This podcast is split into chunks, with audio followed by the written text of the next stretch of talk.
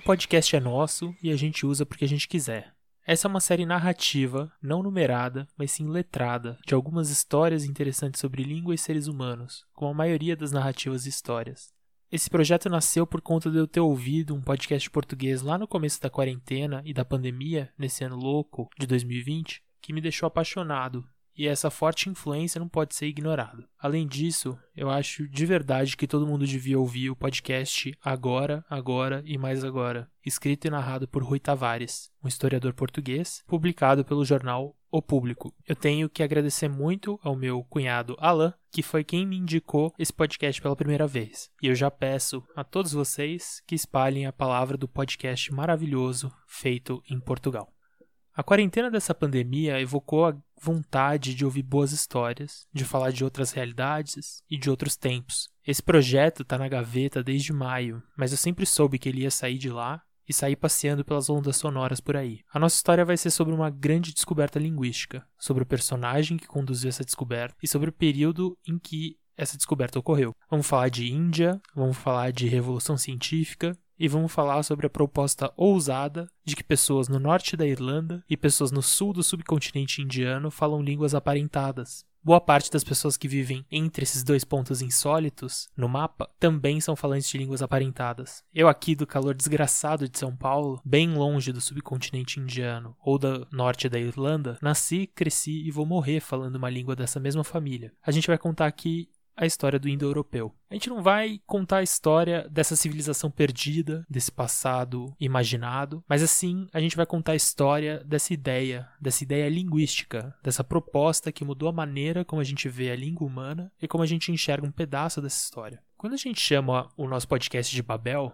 a gente remete não só ao peixe alienígena tradutor do romance do Douglas Adams, mas também a história bíblica de uma época em que se imaginava né, que a humanidade falava apenas um idioma, uma época de paz entre os seres humanos e de grandiosidade, mas também de uma época que culminou num famoso crime de hibris da raça humana, um crime de ambição punida pelo divino, por Deus. É, a ambição foi de construir a torre que chegasse aos céus. Isso fez o Todo-Poderoso punir a todos, enquanto humanidade, e nos condenou a não mais nos entendermos. Isso nos tornou diferentes e sectários, nos tornou conflituosos. Quando a gente fala da hipótese de termos boa parte das pessoas que vivem na massa euroasiática com um antepassado cultural comum vindo do mesmo lugar, em um passado em que todas essas pessoas falavam apenas uma língua, né, é, nessa região imaginada, a gente fala de uma teoria tão ousada quanto a ideia de construir uma torre que chegue aos céus. E claro, né, nisso daqui, dentro da concepção de mundo do europeu do século XVIII, XIX e XX, boa parte da massa euroasiática significa praticamente o mundo, né? Já que eles não enxergavam o resto do mundo como parte do mundo. A história do indo-europeu, então, é uma história de Babel. Não só por ser uma história que busca o passado comum de muitos povos, mas também por ser uma história de ousadia tremenda. Bem-vindos à história da Torre.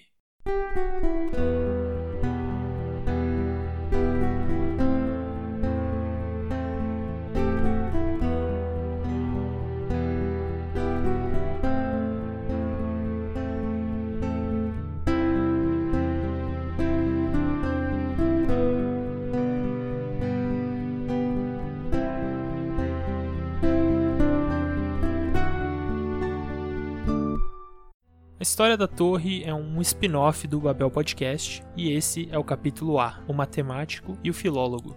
Meu nome é Bruno Guide. Eu quero começar de um lugar um tanto quanto óbvio, mas que nunca entrou muito no radar do Babel, justamente por ser tão óbvio, falando de Londres. Não a Londres de hoje, mas a Londres do século XVIII.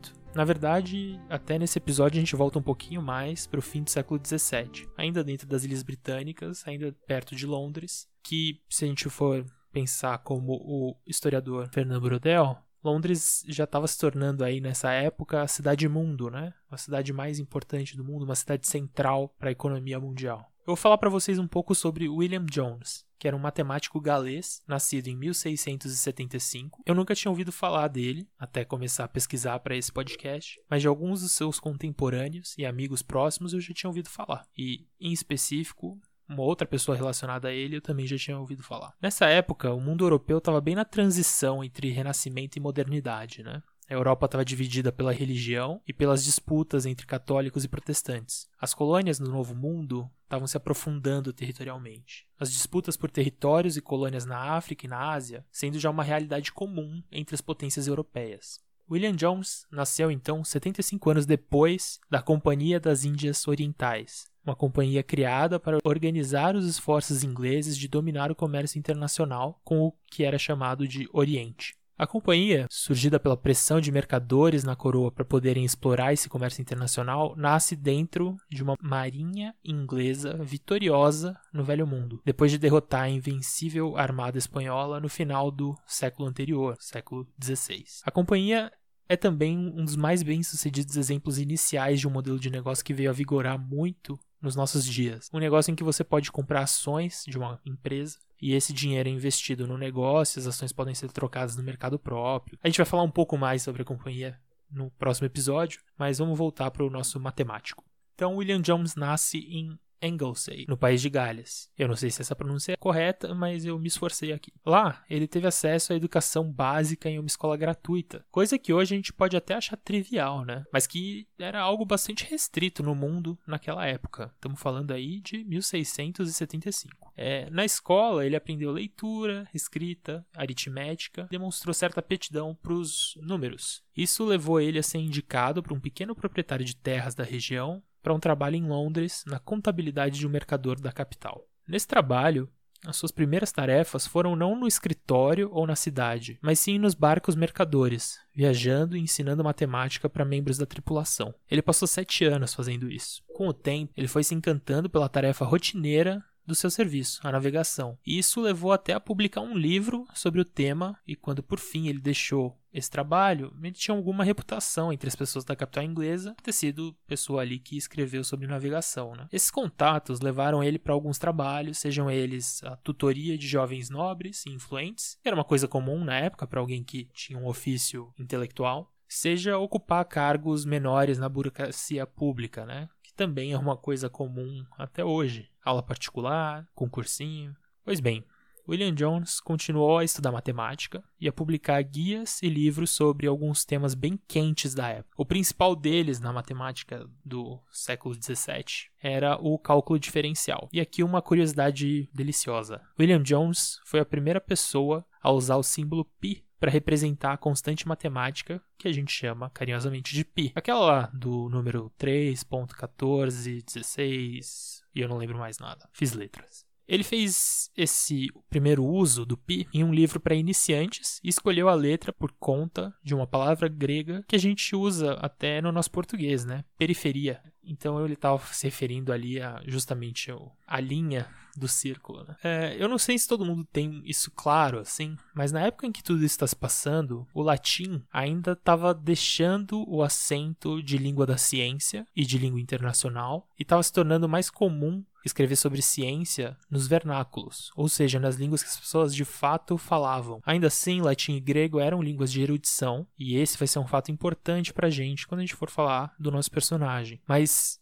é importante notar que o William Jones estava escrevendo em inglês, escrevendo ciência em inglês. Seguindo a carreira dele, ele se aproxima de duas figuras bastante famosas por conta do seu trabalho na matemática. O primeiro, famoso, se chama Edmund Halley, que ficou famoso justamente por suas contribuições em diversas áreas, mas talvez a mais famosa, né, dentro da astronomia, que é específico usar o cálculo para prever a periodicidade de um certo cometa. Esse cometa que ganhou o nome dele, virou o cometa Halley. O cálculo, do qual eu não sei nem quero muito saber, me impressiona mais por um motivo simbólico do que por qualquer outra coisa. O Halley usou a matemática para descrever um fenômeno natural que era praticamente impossível uma só pessoa poder comprovar, visto que a periodicidade do Halley, do cometa, é de algo como 75 ou 76 anos. Então a gente tem que entender que você só vai ver esse cometa cruzando os céus uma vez na sua vida. O Halley, o astrônomo, previu que a próxima passagem do cometa ia ser em 1758, mas ele nunca pôde vê-la, porque ele morreu em 1742. E ele estava certo. Então a matemática gerando previsibilidade de fenômenos naturais é um símbolo muito bom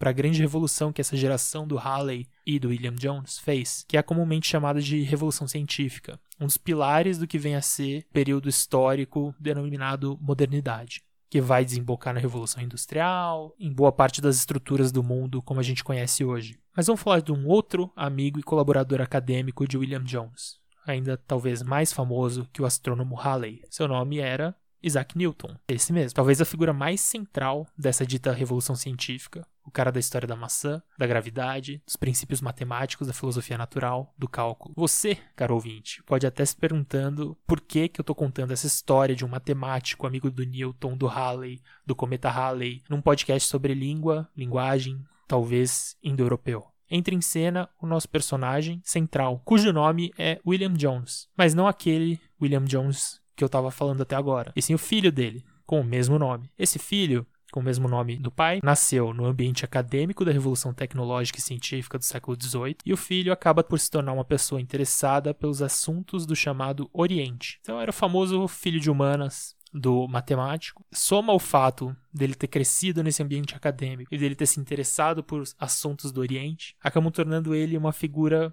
muito fortuita para essa descoberta um tanto quanto imprevisível que vai acontecer. O nosso personagem, o filólogo, o filho, é, vai ser central no próximo episódio e ele vai se formar em direito, ele vai se tornar juiz e vai ser de forma quase que complementar, secundária, esse filólogo de fato. Acaba por ser ele a primeira pessoa a sugerir então a forte relação linguística entre as línguas europeias e indianas sendo então o primeiro propositor do que a gente chama de indo-europeu. Essa proposta, a gente vai ver, altera muito não só a perspectiva sobre as línguas europeias, como também abala até mesmo a forma como certas culturas do velho mundo eram vistas. O indo-europeu vira uma construção teórica tão importante que influencia até mesmo a própria noção e concepção de Europa. Tudo isso porque um apaixonado por línguas saiu de Londres e foi para Calcutá, amando de ninguém mais, ninguém menos do que a Companhia das Índias Orientais. Esse nosso primeiro arco narrativo vai ser composto de quatro episódios. Agora eu dei um gostinho sobre o contexto do personagem. No próximo eu vou falar sobre a Índia do século XVIII e sobre a jornada do William Jones, o filólogo. No terceiro, vamos falar sobre a descoberta do indo-europeu. E no quarto, a gente vai falar um pouco sobre desdobramentos dessa teoria. Quem sabe até a gente tem um quinto episódio para falar um pouco sobre o indo-europeu hoje e também contar uma pequena história sobre um outro linguista que falou umas coisas bem interessantes sobre essa teoria. Mas isso a gente vai ver só mais tarde.